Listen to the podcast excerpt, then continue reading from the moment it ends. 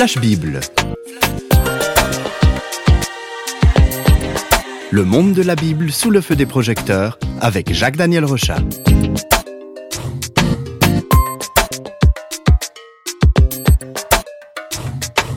Jacques Daniel, bonjour. Bonjour. Alors nos émissions Flash Bible sont une sorte de cursus à travers la Bible. Aujourd'hui, on découvre un petit livre de trois chapitres. Ce livre s'appelle Naoum, qui est donc cet auteur biblique. Alors Naoum, c'est un personnage qui a vécu en Israël au 7e siècle avant Jésus-Christ et son nom signifie la consolation. C'est joli comme nom. C'est beau, oui, tout à fait. Et cet homme inspiré par Dieu va lancer avec fougue des paroles prophétiques, probablement aux alentours de 620 avant Jésus-Christ. Alors qu'est-ce qui fait l'objet d'un discours si passionné de sa part? Oui, c'est vrai. Alors quand on regarde ce livre, on l'écoute, on se rend compte que Naoum est obsédé par quelque chose.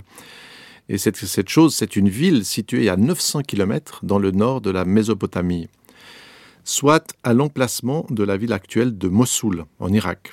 Et cette ville immense s'appelle Ninive. C'est la capitale d'un royaume. Elle abrite de grands palais cette ville majestueuse et puissante et fortifiée, c'est vraiment à l'époque, euh, c'est quelque chose de colossal. Les remparts de la ville font 25 mètres de large. Donc un simple homme qui se lève pour affronter euh, verbalement, on va dire, euh, l'une des plus grandes villes de son époque, c'est courageux. Mais pourquoi Naoum se lance dans, un duel qui vraiment est inégal? Oui, c'est vrai, on peut très bien imaginer un petit peu l'ambiance western où vous avez cet homme qui se lève et qui va affronter quelque chose, et cette chose, effectivement, lui, il est tout petit, et puis il y a en face de lui cette ville gigantesque. Pourquoi? Pourquoi est-ce qu'il s'attaque à cette ville? Eh bien, la ville de Ninive n'est pas une ville comme les autres, car c'est la capitale du terrible empire assyrien. C'est un empire qui a pris son essor avec les conquêtes de Sennacherib en 700 avant Jésus-Christ. Et les Assyriens étaient vraiment un peuple assez terrifiant parce que pour exercer leur euh, pouvoir, ils n'hésitaient pas à faire la guerre, faire des invasions, ils pillaient, ils faisaient des déportations, ils prenaient euh, facilement des peuples d'une région pour les déplacer à des milliers de kilomètres. C'était vraiment des gens assez terribles. Et la ville de Ninive, à l'époque, on l'appelait la voleuse, parce qu'elle s'était enrichie en dépouillant les, pauvres habitants des autres pays. Et puis les Assyriens étaient terriblement cruels parce qu'ils écorchaient vivants leurs prisonniers, ils les brûlaient dans du goudron, il faisait des pyramides de crânes, etc. Il y avait des choses vraiment abominables qui se passaient euh, de manière publique dans la ville quand euh, il ramenait des prisonniers. Donc derrière cette ville, avec ses beaux remparts, avec ses palais, etc., eh bien, si on écoute, on entend les cris, la douleur. La belle cité est construite sur euh, beaucoup de souffrances, de pauvres malheureux qui ont eu le destin de tomber dans ces filets.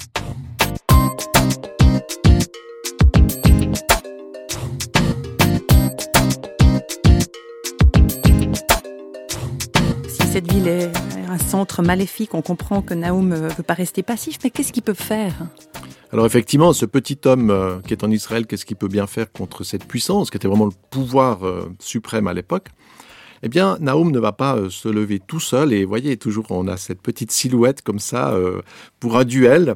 Et puis l'ombre de Naoum, eh bien, derrière cette ombre, c'est pas la silhouette seulement de l'homme, mais on peut voir l'ombre de la puissance divine. Parce que si Naoum se lève, c'est parce que cette ville, euh, la méchante Ninive, est dans le collimateur de Dieu. Et on peut se rappeler déjà que du temps de Jonas, Dieu avait annoncé qu'il allait détruire cette cité. Donc cette cité, Dieu la connaît, il sait ce qui s'y passe. Il a déjà, à un moment donné, euh, dit qu'il allait la détruire. À cette époque, à l'époque de Jonas, eh bien l'avertissement va conduire les habitants à se repentir. Mais malgré tout, les Assyriens, ces terribles Assyriens, vont recommencer à faire le mal. Donc la ville est déjà passée tout près de la destruction. Et Naoum, est-ce qu'il reprend la, mission qu'avait à l'époque le prophète Jonas? Oui, effectivement, c'est un peu, on va dire, le, retour, Jonas le retour avec euh, Naoum. Parce que ce qui s'est passé à l'époque, eh bien, c'est encore inscrit. Et, Dieu est toujours là, même si ce sont des périodes un petit peu différentes. Dieu est toujours là. Et on va voir que dans son livre, Naoum va commencer par expliquer ce qui se passe dans le monde invisible et divin. Finalement, le destin de la ville eh bien, est suspendu non pas à ses aventures guerrières, mais c'est bel et bien ce destin suspendu à ce que Dieu va décider de faire. écoutons ce qu'il dit dans le premier chapitre. L'Éternel est lent à la colère, il est grand par sa force, il ne laisse pas impuni. L'Éternel marche dans la tempête, les montagnes s'ébranlent devant lui et les collines se fondent. La terre se soulève devant sa face, le monde et tous ses habitants. Qui résistera devant sa fureur? Qui tiendra contre son ardente colère?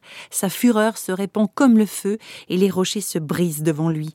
C'est impressionnant cette vision de Dieu. Oui, c'est vrai là, c'est vraiment cette fureur de Dieu. Mais c'est bien de, voir que tout au début de ce texte, ce texte commence par L'Éternel est lent à la colère. Et cette parole souligne que Dieu n'intervient pas euh, tout de suite, que cette fureur, en quelque sorte, cette puissance de Dieu qui est là, euh, fait suite à tout un temps de, patience. Et durant ce temps, en quelque sorte, où, Dieu a été patient, eh bien, euh, cela, malheureusement, ça peut aussi profiter aux, méchants, qui va se dire, mais de toute façon, même peut-être après l'histoire de Jonas, les gens se disent, mais oui, mais la ville, finalement, n'a pas été détruite. Pourquoi on s'est repenti? Et finalement, le méchant peut croire que Dieu ne voit rien, il ne voit pas quand on fait le mal sur quelqu'un, il ne voit pas les atrocités, euh, même que Dieu n'existe pas. On pourrait dire le bourreau torture tranquillement, le cupide dépouille tranquillement les pauvres, l'orgueilleux se croit invincible, il fait monter son, son pouvoir, etc. Mais il y a quelque chose qui se passe.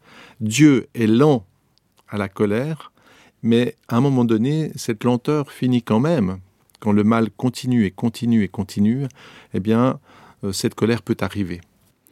Donc le méchant sème sa violence et il s'oppose à Dieu, et Dieu le laisse faire? Oui, eh bien c'est ce qu'on a vu, cela montre que Dieu... En fait, pourquoi est-ce que Dieu accepte qu'on fasse le mal? Mmh. Moi, je trouve toujours impressionnant. On voit même des gens qui vont s'attaquer à Dieu ou qui vont le renier, qui vont dire Dieu n'existe pas. Puis on peut se dire, mais pourquoi est-ce que Dieu laisse faire cela? C'est si, moi-même on vient vers moi et on me dit t'existes pas, euh, ça m'énerverait un petit peu. Eh bien, Dieu laisse faire parce que pour lui, il espère toujours que l'homme va revenir dans le droit chemin. Et c'est assez extraordinaire parce qu'il y a une patience en Dieu qui est, qui est magnifique. Et c'est seulement quand il n'y a plus d'autre choix que Dieu va intervenir avec sa force. C'est le cas pour Ninive. Dieu a déjà suspendu son jugement une fois, euh, puis pas seulement une fois, plusieurs fois tout au long de ces atrocités. Mais maintenant, les atrocités, les violences, les cris, cette arrogance, tout cela, ça atteint un point de non-retour. On pourrait dire la coupe est pleine. Écoutons ce que Naoum dit dans ce premier chapitre. De toi est sorti celui qui méditait le mal contre l'Éternel, celui qui avait de méchants desseins. Voici, j'en veux à toi, dit l'Éternel des armées. Je réduirai tes chars en fumée, l'épée dévorera tes lionceaux, j'arracherai du pays ta proie, et l'on n'entendra plus la voix de tes messagers. Puis encore une dernière parole hein, qui est donnée sur Ninive. Il n'y a pas de remède à ta blessure, ta plaie est mortelle. Tous ceux qui entendront parler de toi battront des mains sur toi, car quel est celui que ta méchanceté n'a pas atteint?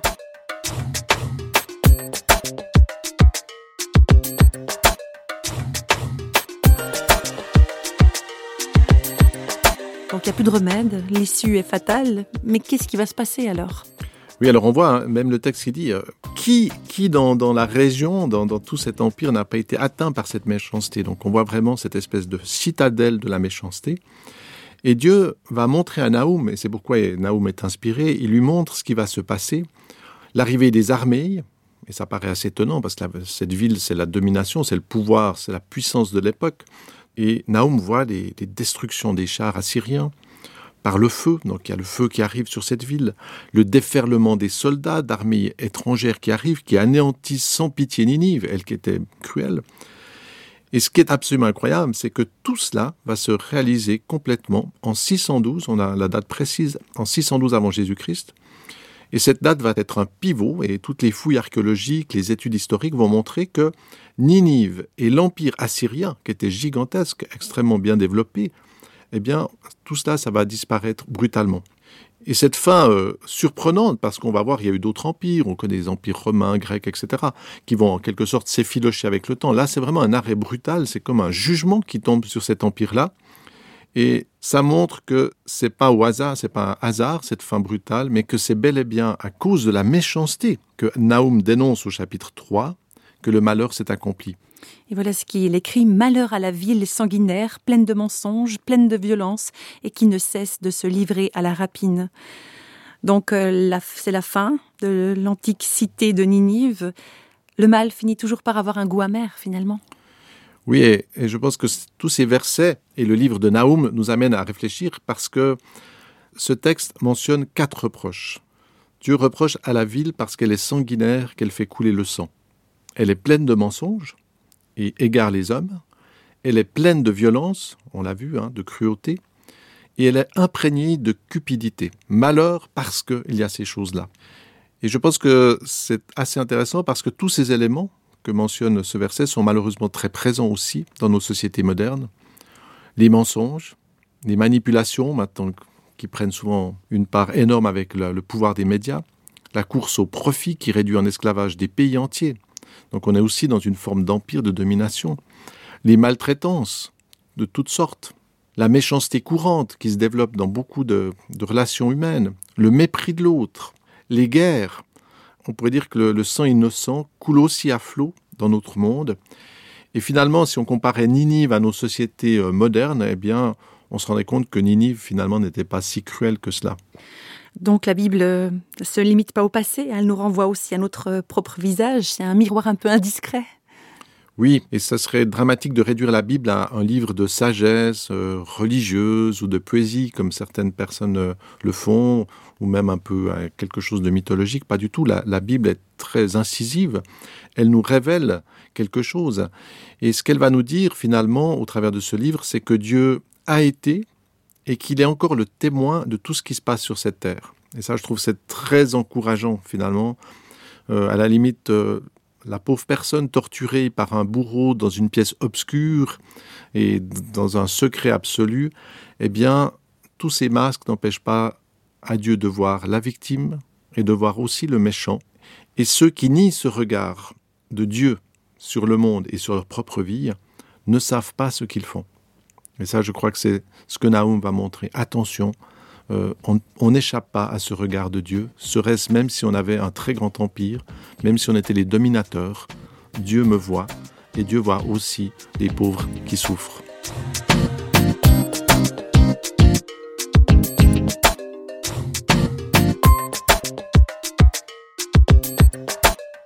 On est retourné en arrière à l'époque du terrible empire assyrien avec ce livre de Naoum. Quels seraient les derniers mots à dire?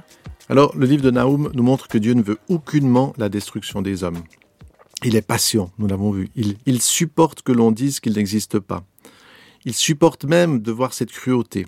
Et puis, en même temps, eh bien, c'est quelqu'un de profondément juste et qui aime. Et cette patience face à tout ce qui arrive arrive forcément un jour à son terme. Parce que Dieu est aussi ce juge juste qui juge les hommes pour rendre justice aux malheureux. Alors, je trouve qu'aujourd'hui, notre monde est dans la situation de Ninive, les atrocités, l'arrogance, les injustices, les guerres, même les massacres, le mépris des autres, l'égoïsme. Tout cela pèse, tout cela remplit en quelque sorte cette coupe. On a vu qu'à un moment donné, pour Ninive, elle était pleine. Euh, là, nous sommes dans une situation où cette coupe se remplit. Elle continue à se remplir. Et pourtant, Dieu laisse faire. Et beaucoup de gens disent, mais pourquoi est-ce que Dieu laisse faire? Pourquoi est-ce que Dieu n'intervient pas? Eh bien justement, il laisse faire parce qu'il espère. Et aussi parce qu'il invite les, les hommes à changer. Cette invitation, elle est pour chaque personne qui nous entend. Dieu invite les hommes à revenir avant que le temps bascule, avant que les conséquences arrivent. Donc, il y a un choix à faire. Oui, il y a un choix. Et l'histoire Ninive est l'exemple symbolique que le mal finit par revenir dans la figure de celui qui le commet. Donc c'est là où c'est important de mesurer que il faut profiter de ce temps que Dieu nous donne pour revenir à lui.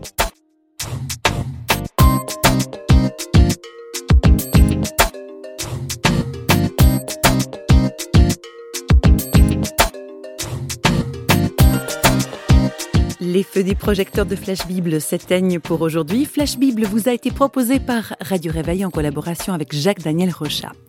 Si vous voulez nous contacter par courrier postal, vous écrivez à Radio Réveil, boîte postale numéro 1, 25 301, Pontarlier, CEDEX, France. Et vous pouvez également nous contacter au travers du site www.parole.ch et nous rejoindre sur Facebook. Au revoir et à bientôt.